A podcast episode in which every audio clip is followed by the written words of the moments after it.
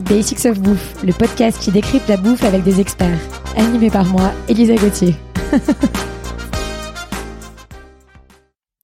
Dans ce troisième et dernier épisode de notre série sur le café, on va parler de consommation de café. Et pour en discuter, je retrouve, roulement de tambour, Antoine d'Esperanza. Salut Antoine. Salut Elisa. Alors quels sont les différents types d'extraction du café? On va avoir deux grandes familles dans les méthodes de préparation du café. Il y a la partie espresso et tout ce qui s'y euh, rapproche. Et puis tout ce qu'on va appeler les méthodes douces. Alors là-dedans, on va trouver euh, euh, la cafetière à piston, qu'on appelle aussi Bodum ou French Press. On va voir les machines à café filtre qu'on connaît tous. Euh, et puis après, il y a un tas de méthodes qui ont été créées dernièrement, l'aéropress, euh, le V60 par exemple. Et du coup, quelles sont leurs différences au goût?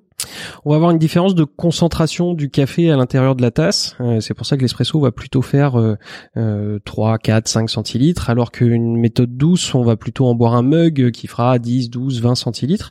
on va c'est pas le même type de consommation. Euh, l'espresso, ça va être quelque chose de, très chargé en goût, très concentré. Euh, on va avoir euh, un petit aspect digestif un peu en fin de repas et, et peut-être le, coup de fouet dans la matinée, par exemple. et à l'inverse, la méthode douce, on va plus prendre son temps pour le consommer. On va l'apprécier à différentes températures. On va avoir une expérience qui, qui, qui sera un peu plus longue, par exemple. Et du coup, grande question, est-ce qu'il y a plus de caféine dans un café allongé que dans un espresso? Pas nécessairement. Euh, ça dépend beaucoup de euh, la méthode qu'on utilise pour le préparer. Euh, dans un allongé, moi, je pense qu'on va rajouter de l'eau propre plus que continuer à faire couler le café. Donc, dans ces cas-là, il n'y a pas plus de caféine.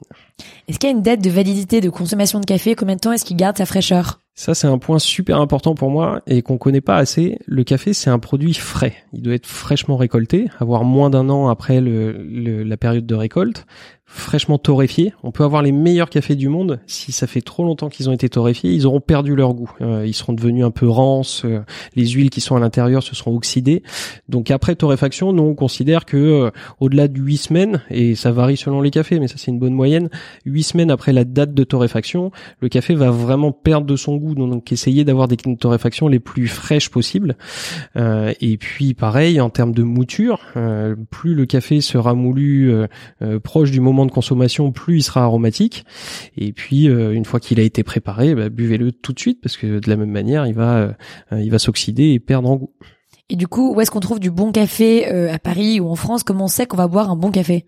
Bon, Aujourd'hui, il y a quand même toute une vague d'artisans euh, qui ont recommencé à, à, torréfier du café depuis 10-15 euh, ans à peu près, qui sélectionnent, qui, qui sont vraiment passionnés par leurs produits, qu'on va retrouver aussi bien à Paris. Il y a une, plus forte concentration forcément, mais, mais de plus en plus dans d'autres grandes villes et puis même de plus en plus dans des villes moyennes et plus petites où on trouve vraiment des, des torréfacteurs qui sont installés récemment et qui essayent d'être le plus précis possible sur leur sélection, sur leur torréfaction. Voilà, moi je vous conseille vraiment de vous rapprocher de la date de torréfaction, donc du torréfacteur qui sera ensuite vous guider euh, selon vos envies, parce que le, le bon café c'est celui qui vous plaît. Quoi. Merci Antoine pour ce cours express sur le café. À très vite. Merci, à bientôt. Merci à tous d'avoir écouté cet épisode. J'espère qu'il vous a plu. Retrouvez-moi autour d'un café à mon restaurant kiosque, K-I-O-S-K, rdvo kiosque sur Instagram à lundi prochain pour un nouvel épisode de Basics of Bouffe.